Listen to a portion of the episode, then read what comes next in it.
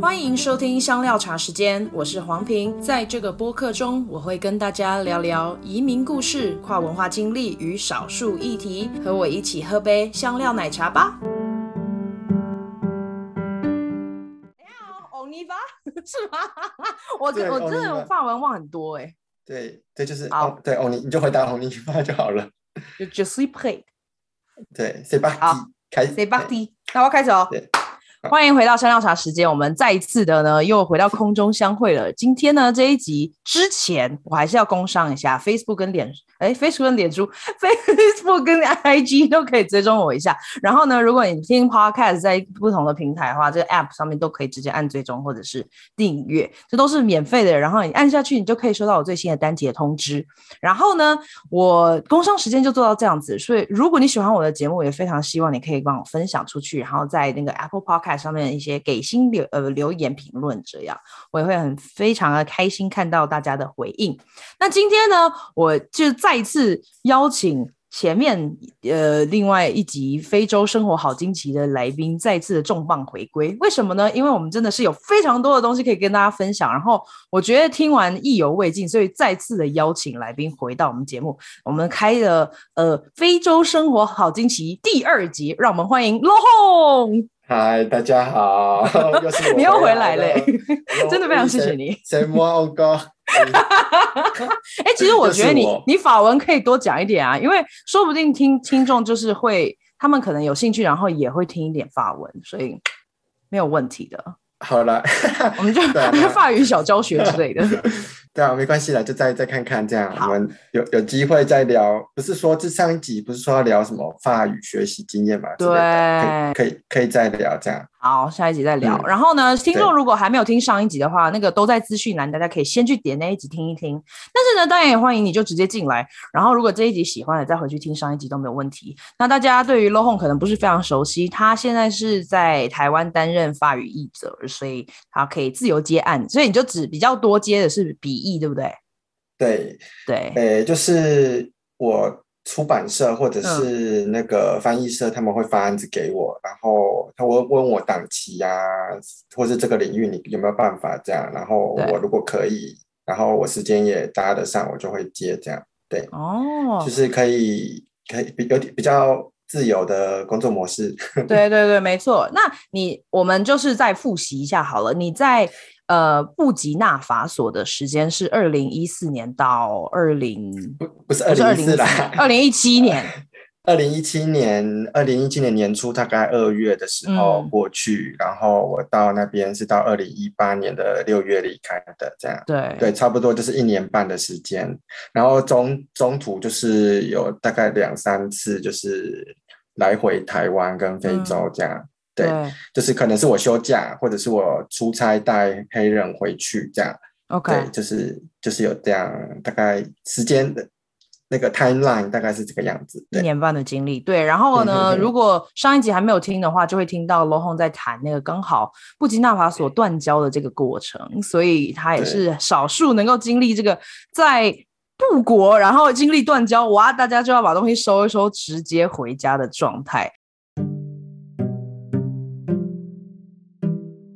那我们就废话不多说，就是先从城乡差距的这个部分先进来，然后呃，我因为我知道你有讲到一些不同主题，例如像食衣住行娱乐，然后好像城乡差距比较多是在于行的这个部分。对，因为我记得我上次聊说工作那个医院，然后到下午就没有人了，然后当地当地人要怎么看病这件事情，这样.然后我那个时候就说，哎，有有有那个有有急诊可以看啊，什么之类的。是是是。可是我是要讲一下当当地的看病的状况，其实不是没有像台湾的，不是我们想象的样子啦。应该是说有点像台湾有健保之前的样子，就是说你要其实当地有人，如果你身体不舒服的时候，他们是不会去看病，他们不会去看医生的。第一就是他们可能没有钱。然后第二可能是当地也没有医生可以看这件事情，所以其实不是说像我们就像台湾就是有健，我现在有健保嘛，就是呃到处都有医小诊所什么之类的，我们就直接健保卡拿了，然后我们就去我们就去看病，这样当地不是这样，当地的问当地人如果生病的话，他们第一个是先去诊所买药，然后买药吃了以后，然后如果真的还是很不舒服，然后他们可能会再忍个几天。如果真的很不舒服，他们才会去看医生。可是医生的话，可能要看你在哪，你在乡村还是在城市。如果你是在乡村的话，你可能就是是只能去当地的那种什么卫生所或医疗卫生服务所，就是政府开那种。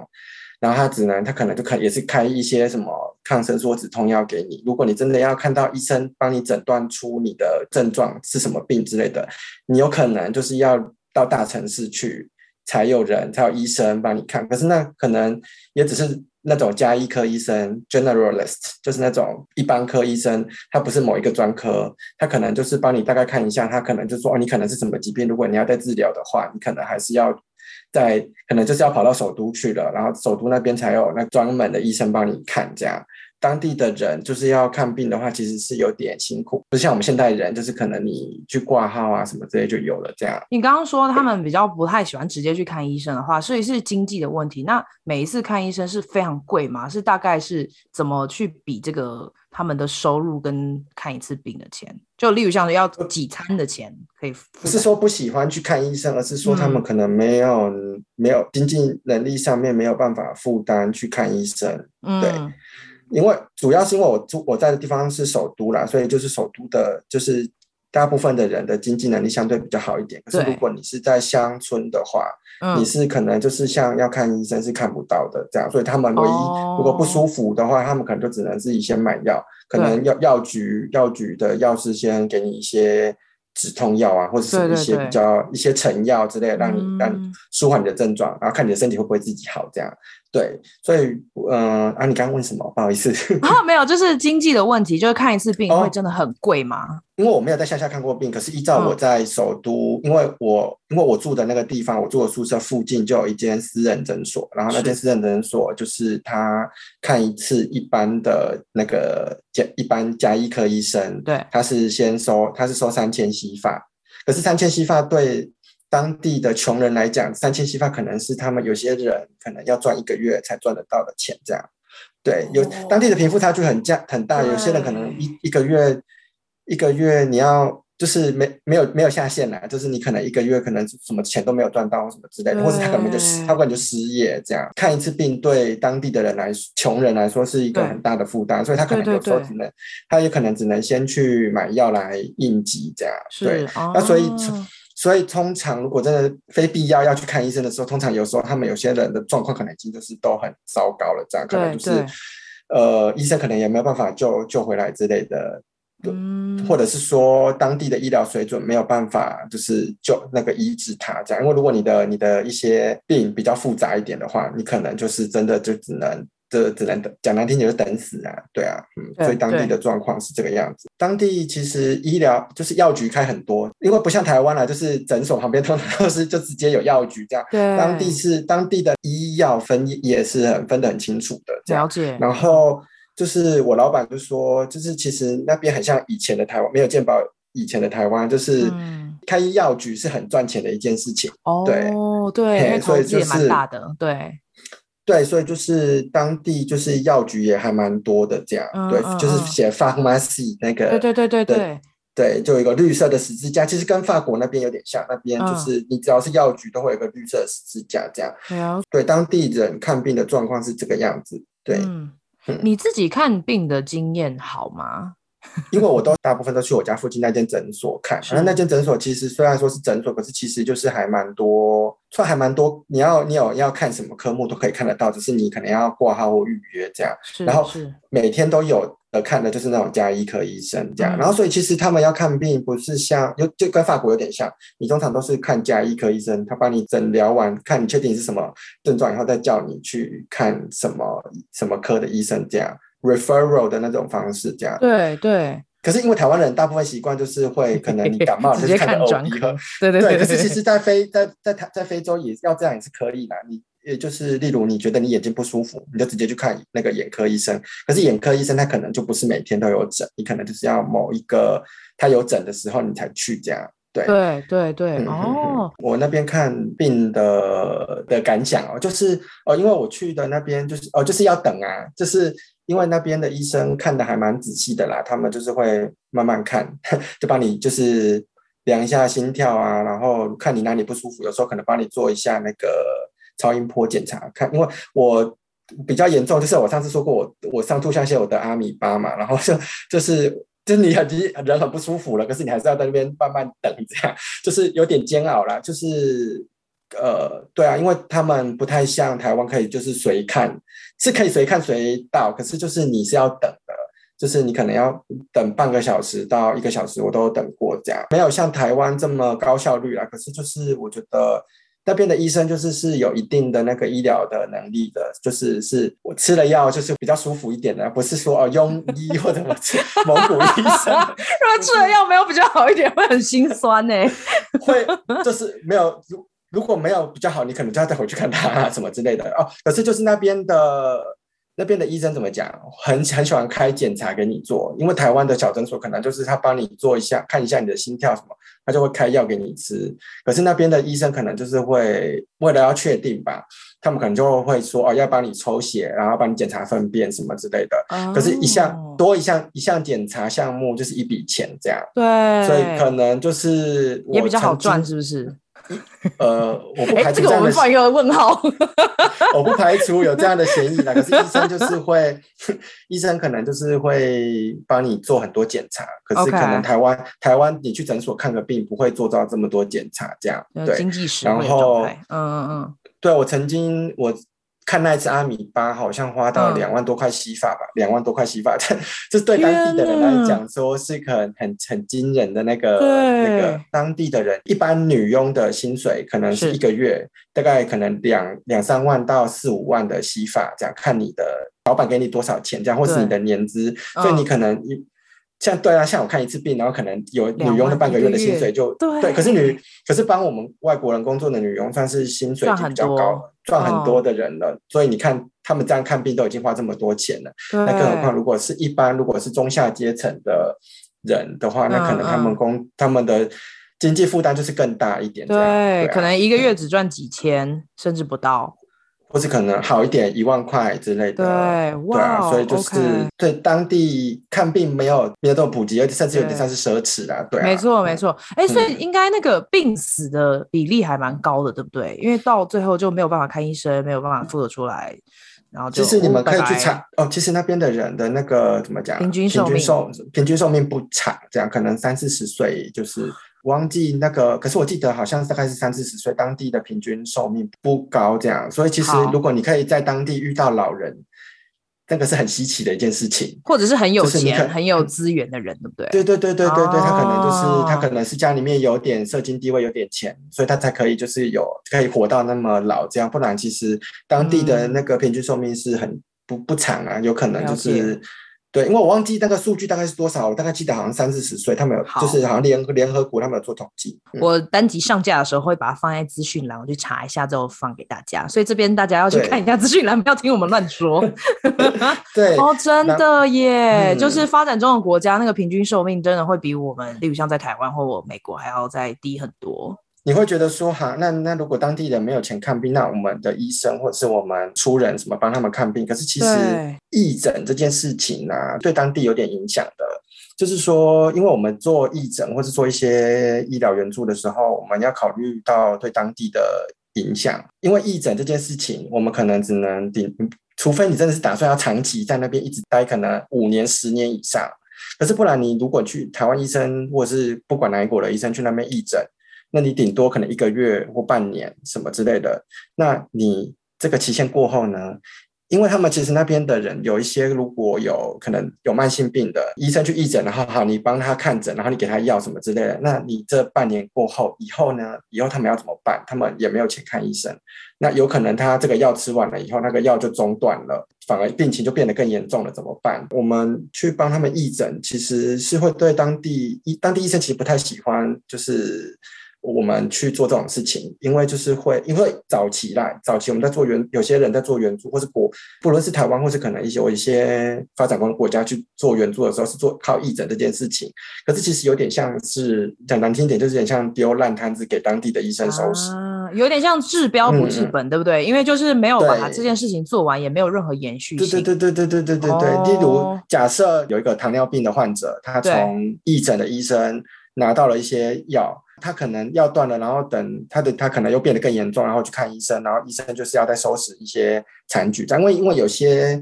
有一些病人，有些病的状况是不能停药的，你要一直吃下去。那像可能对，所以如果义诊就是会有这种影响啊。对对对，哦，所以就是其实有时候我们会在那边做一些就是援助的时候，不能好像一单方面的觉得说哈，我们做的是好事，可是其实有时候做好事不会有一些好的后果。对，像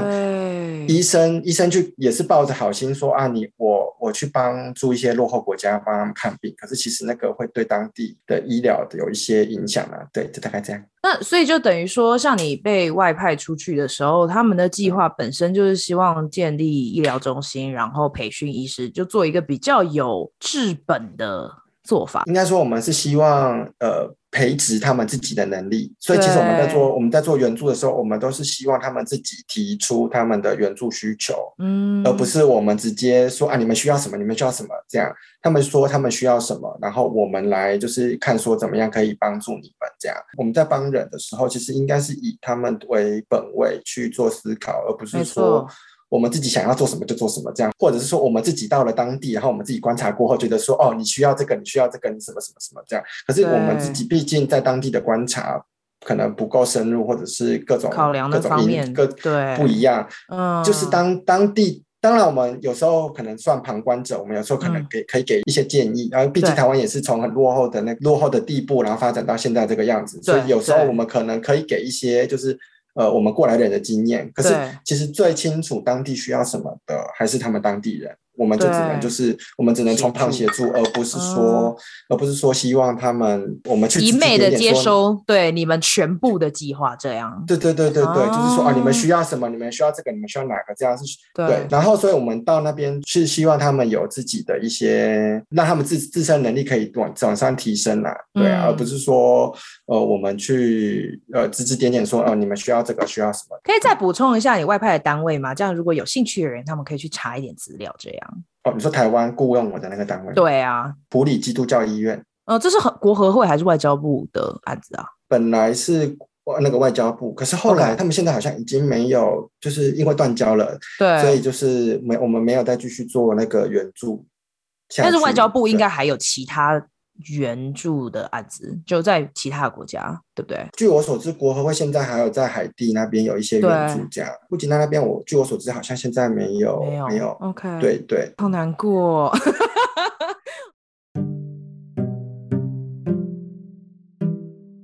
会这样完全断掉原因，某方面是因为政治因素啦。我们也不好意思继续一直留在那，等于说他们有点转向去承认中国那边的的势力，这样一一国一制的概念是不是？就是他们整个国家的政治转向了嘛。那所以如果我们在我们再继续在那边帮忙的话，可能有点会让他们当地的人觉得有有点左左右为难，就是等于说政治风向变了，嗯、他们在对对对，当然他们。我们离开的时候，他们有希望说我们可以有保持一些非官方的联络，这样。可是其实就是各各式各各式各样的因素啦。一方面就是，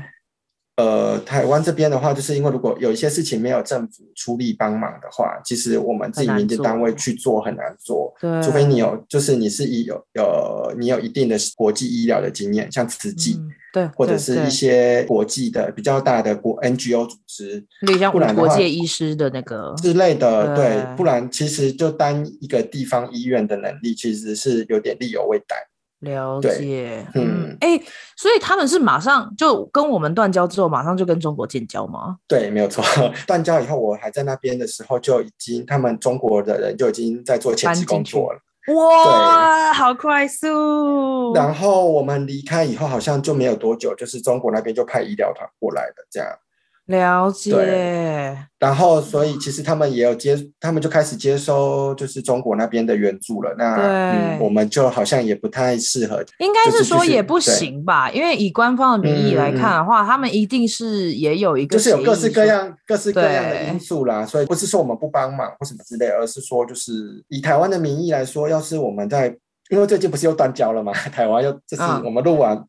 嗯第一集录完以后没多久，就是尼加拉瓜又断交了。嗯、然后其实台湾的台湾政府也不太可能再帮助断交的国家啦，就是台湾的。我们会有些民意会觉得说，都已经断交，为什么还要再过做援助这样？我没有叫他们，我没有再叫他们吐钱回来，就没错，会有一种贴冷屁股的感觉。对，然后就是其实对方也已经接收了中国的援助，嗯、所以然后我我觉得他们当中一定有协议说，就是要一国两制，就是一中这件事情。所以就是如果他们接受了台湾的援助的话，其实是官方上面是没有办法过去的。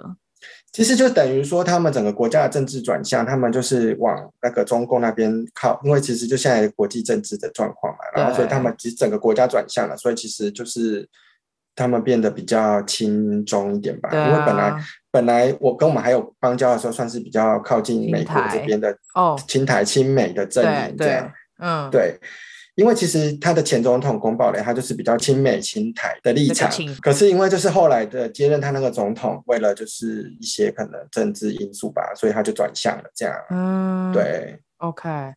嘿。补充一点，就是他们断交的那个那个背政治背景这样，所以就是呃，我们断交那个时候，其实他们也很，他们觉得也很可惜这样，因为就他们觉得我们做的那个援助比较好，因为他们好像当地人其实也有听说一些中国人在那边的做的事情啊，因为毕竟有一些国家邻国都已经是他们的那个邦交国了，然后他们其实呃国家跟国家之间有一些人民会交流，他们有一些 réputation，有些名声会传会传出来这样。所以其实当初我们要走的时候，其实有我跟我们有共事过的黑人都觉得很可惜，这样，嗯、对。可是就是没办法喽，嗯，对，大局势的改变，以至于下面也没办法有什么控制，啊、真的耶，嗯、哇、啊、，OK，对，哇，哎，我们现在在非洲还有任何的邦交国吗？只剩那个史史瓦蒂尼，以前叫斯瓦济兰啊，现在叫斯瓦蒂尼，对对，OK，是不是还有一个群岛？可是那就不在非洲大陆里面了，非洲就只剩史瓦蒂尼了，而、啊、其他的就是大部分都是在中南美洲。好的，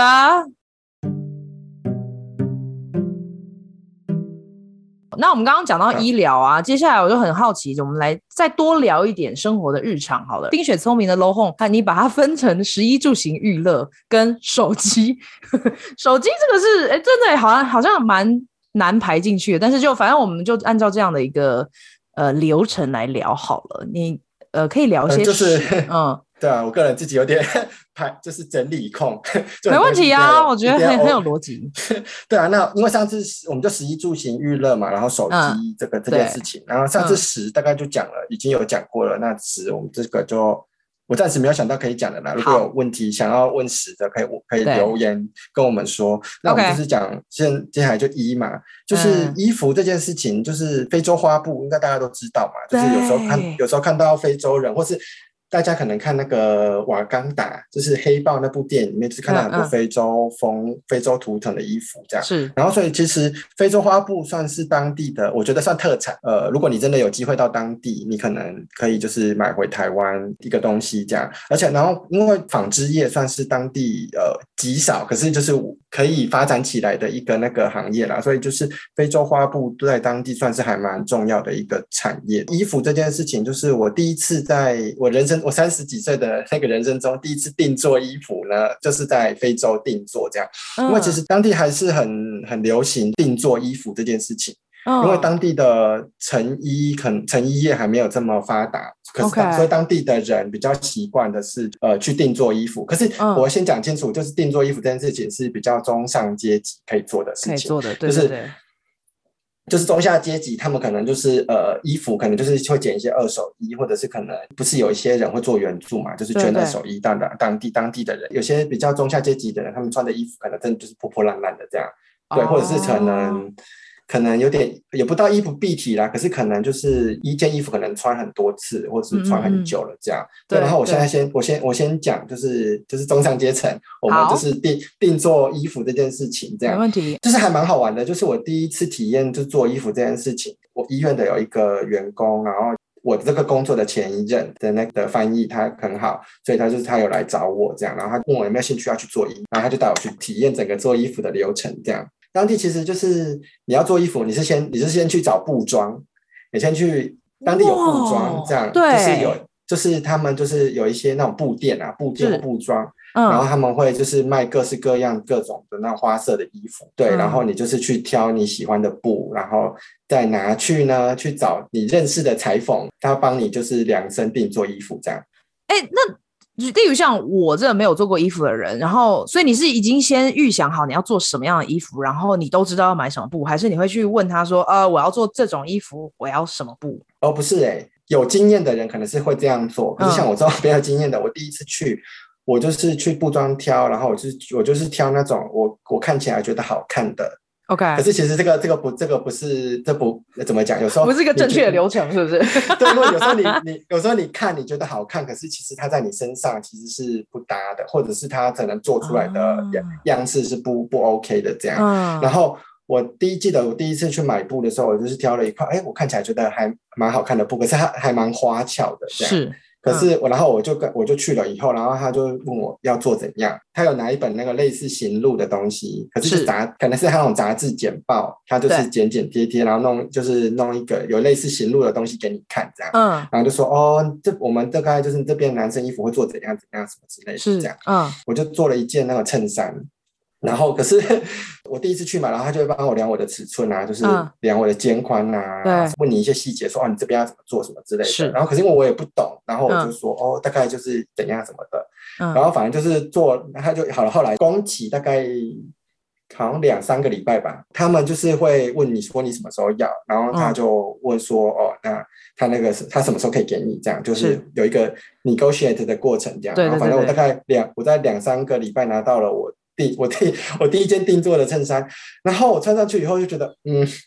我们亚洲人撑不起那个花色。我刚刚也在想，就是 就是是无法应付哎、欸，就是我整个人被那个花色吃掉了，就是我撑不起那个花色，然后就是有照片吗？拜托给我们看照片，就是我有机会再，我有机会再找一下。反正就是我整个人穿上去以后就很，而且因为它那个样式不是呃，是非洲的人比较适合的样式，因为它那个领片，嗯，很大一片这样。然后我整个人穿上去就有种复古的风的感觉，这样。对，有种被衣服压下去的感觉。对，然后样式啊什么这就不适合我这样。然后我有了这样第一次经验了以后呢，我就知道说哦，我们要买布，我们可能不能买太花俏的，是我们要买一些颜色比较呃通淡一点的，比较适合我们的花纹，可能是要比较几何型或者是一些比较规则一点的、素雅一点的。对，因为不是，因为亚洲人好像不太适合那种花太花俏的衣服或颜色，也是因为有一些衣服。他们穿起来很漂亮，可是，在我们身上就会变成很像在穿戏服，很像 costume，或者是有点像就黑道老大的感觉，对不对，对，对？就会变得有点我们撑不起来，有点不伦不类的。嗯、你要这样说，哦、对啊，OK，嗯嗯，对，第一次去做衣服就觉得还蛮有趣的。然后当地有钱人，尤其是女男生跟女生，他们都很喜欢穿那种一整套的。对，就是你你从头你你在非你在美国应该是有遇到一些。有一些类似的，他们非洲的人会穿整套的衣服，然后都是同一个花色，没错。然后男生也是，男生也是会穿，就是从上到下都是一整套花色，可是他们穿起来很好看，可是我们穿起来就就不知道就不知道哪里。对，不太对劲，这样就我们穿起来感觉在穿道具服啊，对啊，对对对。然后我曾经几次就试着要驾驭他们的衣服，可是我撑不起来，这样就是我们还是 就放弃了。我们可能要就是要有一些搭配吧，mix and match。我们可能就是要，例如我要买一些非洲花裤，就是他们非洲用他们非洲的布做的裤子，可是裤子可能就简单一个束带，然后一个裤子的型而已，这样。对。可是你上半身穿一件白色的衣服。T 恤什么这样，这样穿起来就还蛮好看的。哦，就是 OK，对，你要想办法去变通一下，你不能按照非洲人的穿衣服的方式。对对对，然后呃，那会很贵吗？就是你这样做一件衬衫，就是看你的布。如果你布是挑那种很好的布，很漂亮的布，那个那个布的钱就会比较高。那如果你是挑那种比较便宜一点的布，那可能那个就比较低这样。然后你记得你那时候做多少钱吗？我好像我记得我。当初买他们买布的单位叫半年，嗯，P A G N E 这样。OK，如如果你要做那个一个男生的长袖衬衫的话，可能就是需要呃晕半年，就是一你可能要一当地的一个一期的单位啦，对对对，一个半年的单位这样。Okay, 对，然后如果你是要做短袖的话，可能就是会比较布会用少一点这样。啊、那可能做一件衬衫，那假设可能我买了布花了三千西粉西西发，那你可能对 一次，哎、欸，也不便宜耶。不便宜啊，做因为你应该没有挑到很贵的布啊，因为就是第一次，你也不太知道要走，但是就是只是挑花色，是不是？还是你就是已经挑到比较贵了？其实我不知道，因为应该是有要贵，应该是有更贵的。可是因为我不去，我也不知道那个到底算贵还是怎样。嗯、可是当一依当地的人的消费水准来说，那个应该就是算是中上阶级的消费水准了。OK，然后你可能做一件那个一一套，你买布花了三千西非法啦，对，然后你可能再去呃。那个看你的裁缝的等级啦，他的看他收费到哪里，有可能是两千到三千，有可也有可能更贵到四四五千的都有。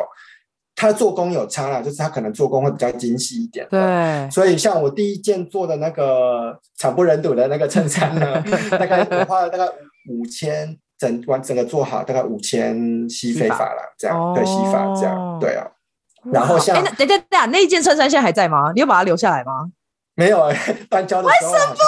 这很容易当纪念品哎。啊，可是我有我有那个我有几件比较素雅一点的，就是还可以可以的，我还可以见人的，OK，还可以见人的，我还有留着。第一件那个太惨不忍睹了，我就没有留下，我就留在非洲了这样。OK。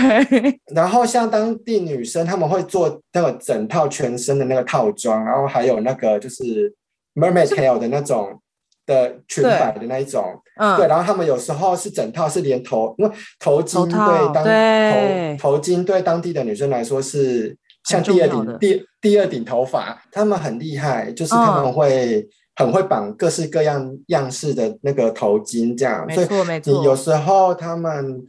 你会看到他哇，就是好厉害，怎么就是会可以把头巾，然后绑着各式各样，就是可以每天换不同的造型，这样按照他当天穿的衣服的样子，然后绑不一样的头巾，这样。嗯，然后就是他们的女生的女生的样式就还蛮多，而且他们他们当地的女生很喜欢，就是穿的很贴身的剪裁很合身的那个的样式的的。的衣服这样是，他们好像比他们比较比较喜欢 curvy 一点的女生啊，所以他们、就是、就是胸是胸，嗯，腰是腰，屁股是屁股这样。就是他们真的，他们那边的人的人形是那个就是 S 型的这样。对对对，对不是瘦逼巴的那一种，不是瘦，他们那。所以你太瘦，对不对？对，我在那边算是很瘦很瘦的人这样。对，他们那边的，他们那边崇的美感是崇尚丰腴之美。而且他们会认为说，娶老婆回家都是要养的胖胖的，这样他们才有面子。这样了解，哎、欸，所以就是问题，问题，问题。所以女生会比男性胖吗？有钱人都很胖，就是哦，所以就男女性都都一样胖，这样。OK，对，就就是有钱，他们会认为你可以吃，因为可以吃的吃的胖胖的，代表你很有钱，才可以吃的那么胖啊。所以就是。肥胖在当地算是财富的象征，然后也是一种美感的象征，这样。这跟印度好像哦，对对，就是他们有点比较发展落后的国家，都是会都好像都是有点类似讲原始嘛，他们会觉得呃，嗯，比较胖一点女生就可能有多比较多产，可以多生点小孩，对对对对对对，或者是就是你的家世的背景，可以让你吃到这样子，对对对对对，所以。所以，如果你的那个你娶一个老婆回家，如果瘦巴巴的话，会代表说你可能养不起这个老婆，所以他才会这么瘦瘦的这样。可是，其实依照我们就是 first world 的人的感想，会觉得说啊，就是不健康，不健康，然后什么的。可是当地的人不是这样想，然后所以他们很喜欢穿凸显你那个身材曲线的衣服，这样是对。然后他们的样式也很多，反正我觉得他们。很厉害，就是他们的非洲的美感，就是他们其实眼光很好，我不得不说，就是他们知道怎么样发展自己的那个自己的服饰美感这样。对，对，嗯嗯，哎、欸，你你这样子这样看下来啊，我自己觉得好像在这例如像不管是印度或者是非洲的很多的国家，然后布基纳法索，就是好像他们对于传统文化的那个表表达跟保存还是蛮大的。反倒是就是例如像台湾或美国，其实我们每次在讲说啊，那我们都可不可以拿出什么文化就。我每次文化之夜都很难拿出任何 东西来穿，因为就只能穿旗袍类的东西。但是在台湾就比较没有这一类的文化保存，因为毕竟社会组成不一样嘛。因为台湾比较像是移民的社会，然后他们是他们他们比较是在地土生土长当地的人这样，嗯，所以他们比较有自他们的一些文化会比较自比较明显。可是台湾的话，我们可能就是因为是移民社会嘛，所以我们要真的要说，嗯。因为像原住民，他们就有自己的那个对对族群认同，可是像我们的话，汉人就相相对比较少这样，对啊，嗯，然后。讲讲到衣服，我可以顺便讲头发好了，哦、因为其实、啊、呃，就黑人变那个头发，对就他们很，我也是觉得他们真的是很厉害，就是怎么可以可以就是弄那个头发出来这样，编黑人辫是男生女生都可以用这样，然后哦、呃，男生的话他们就是比较流行，受西方的影响吧，他们，嗯，我有看到那种用的很好看的男生的黑人辫，就是像有点像贝克汉用的那一种，就是他们可能就是。呃，两边都剃光嘛，然后上面就是留一撮，然后然后编一条发辫，然后往往后往后绑一撮。女生的话，就是女生的发辫的样式就更，他们有些人头发可能就是是短，因为他们头发其实他们留的长，可是他们会卷，所以就是可能就是会会贴会变成很像那个我们看到那 af 就是 afro 的那种发型，很 像狮子头一样，对，很像一个很像一个麦克风这样。对对对对对，有些人会把它编编一编，然后他们编。编发工具就是会有一些假发，嗯、然后有些人会就是编一些拿棉线，就是会有各式各样颜，嗯、看他喜欢什么颜色的棉线，然后就是跟着头发一起编下去，这样。对，对，所以他们的头发可能没有那么长，可是他们就是可以接发，这样接接接接接接到很长，这样。对，路边很多那种叫怎么讲？呃，coiffeur 就是或是 tresseur 就是专门帮忙编辫子的这样。然后他们就是你就有时候就是在路边会看到有这种小店这样，然后他就是可以、嗯、男生的话就可以去剃头。他们其实大部分那边男生都是就是习惯就是光头啦，就是头发都剃得短短的。那如果比较爱漂亮的男生，可能就是会留发辫的男生比较少。我我看不多，可是有，可是比较大宗都是理都是理光头。然后女生的话就是那个就是他们会有那个 tresser，就是 tresser 就是编辫子的意思。是是。然后他们就是会有，就是他们就会在可能在店门口坐下来，然后就是有人就会开始帮你编编辫子这样。就有点像美美发店，但是他们还包括编编辫的编辫，听起来很奇怪。编辫子的，对对对，做用用发辫发辫的那个的服务这样。然后你可以看你要自己，你其实跟那个做衣服一样，你看你是要跟你要自己买自己的发辫过去，自己的假发啦，就长长一条假发过去，让他们帮你编，或者是说他们那边有帮你。就是呃，就是工钱跟料钱是分开的，对对，然后就是完全看你要怎么，你要你要怎么，你的头发量多少啊，然后你要怎么用发型这样，所以其实也大概是四五千左右洗发的一个消费这样，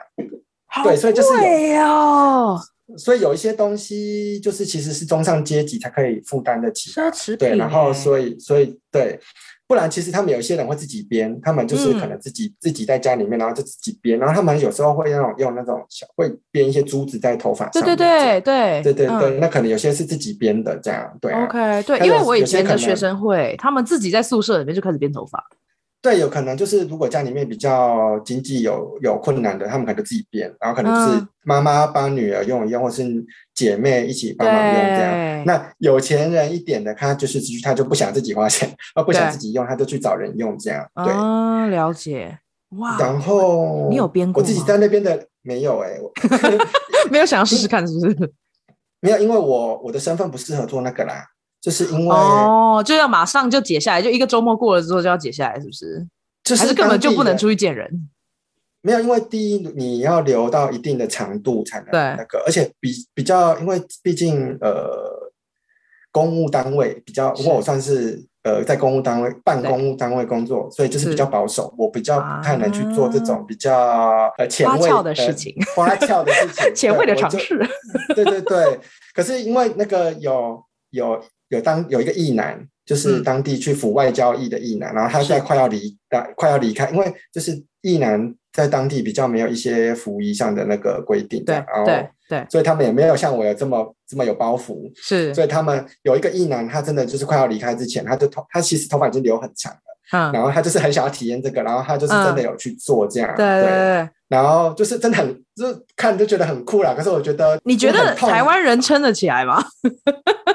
有一些人，有些人应该是可以的。OK，对。可是就是不是每个人都适合这样。好对，嗯嗯。我在那边剪过一次头发啦。可是我是去找那种，就是呃，因为当地其实不止黑非洲那边的人，还会有一些就是像黎巴嫩人。还有印度人会去那边，嗯、因为那边算是一片充满商机的地方，所以其实就是其他、啊、其他国家的人也会去那边，就是找机会什么之类的。所以，嗯、所以我就我那边，我上次不是有说有那个欧洲等级的超市嘛？那个是一个黎巴嫩一个黎巴嫩人开的这样。然后我有一次在那边剪头发，是那个我就是去了一个也是黎巴嫩人剪的，嗯，然后我也是跟他讲说我要剪怎样，然后我给他看照片什么之类的，嗯、然后他他也是一副哦。给沙发喂古贝啊什么之类的，反正我以反正我剪完以后就觉得哇，他们不会他们不会处理亚洲人的发质，然后我剪完以后就是很像被狗啃到这样。对哦，讲的头头是道，且但是剪不出来。对，然后而且因为我去的那个黎巴嫩人，他还算是已经比较高级，他是他不是那种露天的那种，但对对对，那种很不是很简陋，是有点是有店面的这样。OK，然后他帮我剪完以后问我要不要冲水，然后我就说好，然后 我就躺上去那个冲头发那个冲水的台子，然后他是他不是直接拿莲蓬头冲，他是拿水瓢帮我一瓢一瓢。冲掉我的那个发屑，这样，oh, 然后 我就觉得哇，好好 retro，是好原始的那个，好原始的那个，就是洗发服务这样。然后，因为后，然后自自此以后，我就再也没有在那边就是。尝试过，因为后来有有一个台湾人跑去非洲工作，这样，嗯，然后他太太太也是美发师，然后他们两夫妻一起过去，然后那个太太就是后来就是都会帮我剪这样，对，不然其实我在那边头发都留还蛮长的啦，就是可能留留到眼睛啊这边这样，我可能大概就就是可能有时候两三个月才会剪一次头发这样，或者是回台湾的时候再剪是吗？嗯，其实我不太对，或是回台湾再剪，然后因为其实我不太敢在当地给当地的人。就是去推那种用电推推，是因为因为其实他们有时候会有消毒卫生上的疑虑啦，因为我不知道他们到底有没有把那个电推消毒干净这样。因为其实我去之前就有人提醒我说，就是如果要去剪头发要小心这样，因为你在推头发的时候，有时候可能会有一些很细小的那个伤口，你没有注意到，那好像是会感染 B 型肝炎还是什么之类的，所以就是，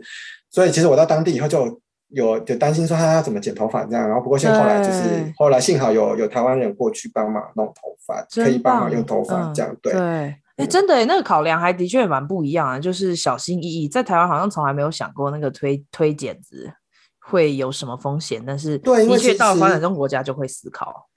就是因为其实到那边就是你要有时候就方方面面都要小心啊，因为你很不容对你有可能很不。就是一不小心，然后就生病了或什么之类的，对，对，所以就是到那边就是食衣住行各方面，嗯、尤其是你自己亲身会碰到摸到的东西，都是要注意这样，对啊，所以，嗯，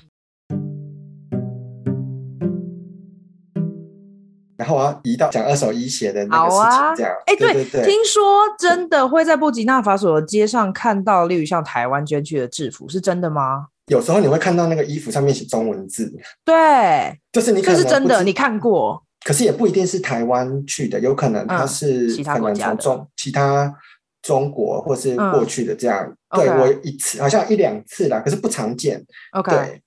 然后就是我要讲一下，就是二手衣这个事情对当地的影响。其实，嗯，因为就像我刚刚讲的说，其实我们觉得有时候捐东西给人家，我们是抱持的好意，就是。做这件事情，可是其实对在当地其实是有点，嗯，会有一些负面的影响吧，因为其实会影响到当地的成衣业，就是说你呃，你有免费的东西拿了，那你为什么还要再去买那个当地的成衣这样？嗯，所以其实就是我是觉得捐二手衣不太好啦，是，就是你觉得你好像在做好事，可是你要你要捐，你为什么不捐全新好的衣服去？你要捐二手衣？嗯对，所以其实二手不管二手衣或二手鞋都有类似的那个状况，就是说，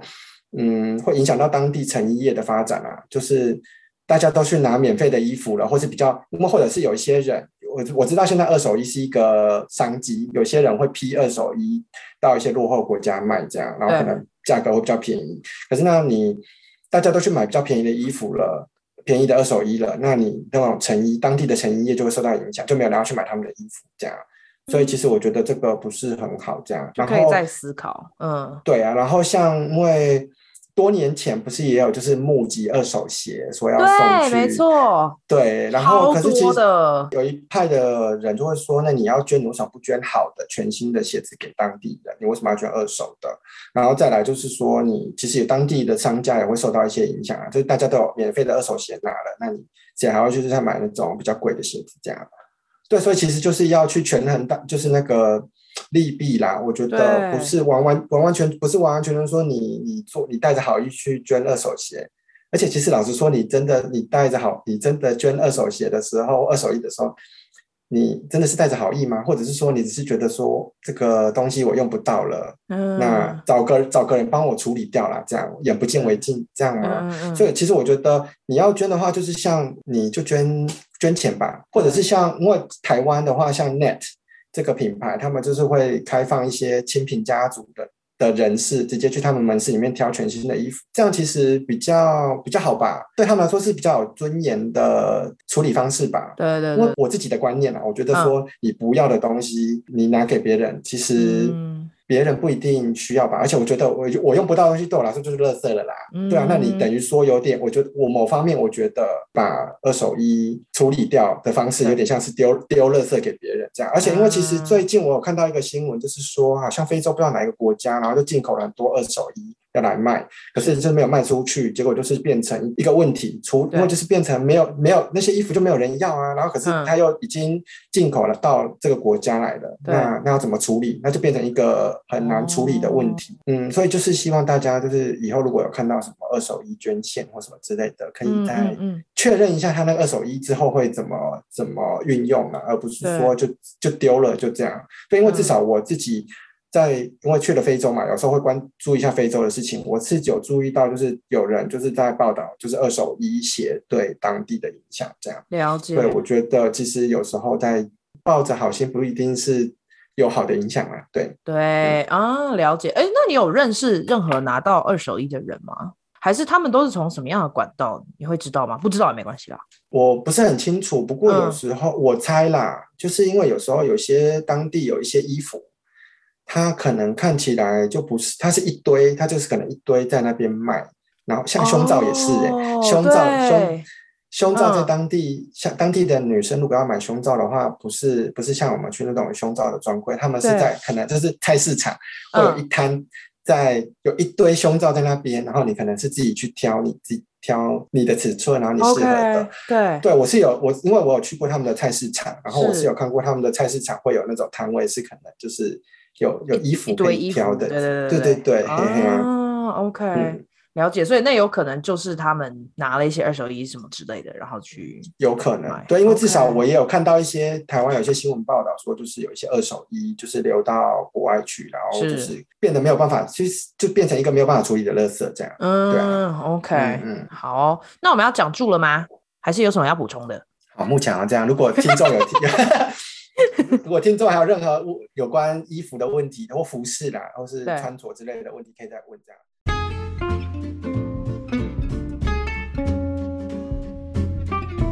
谢谢你收听香料茶时间。如果你觉得有人也会喜欢这个单集，别忘了分享给他们。你也可以在脸书跟 IG 上面追踪我们。如果你喜欢我的节目，你也可以透过小额赞助的方式，请我跟来宾喝杯茶哦。详情请见资讯栏。下次见啦，拜拜。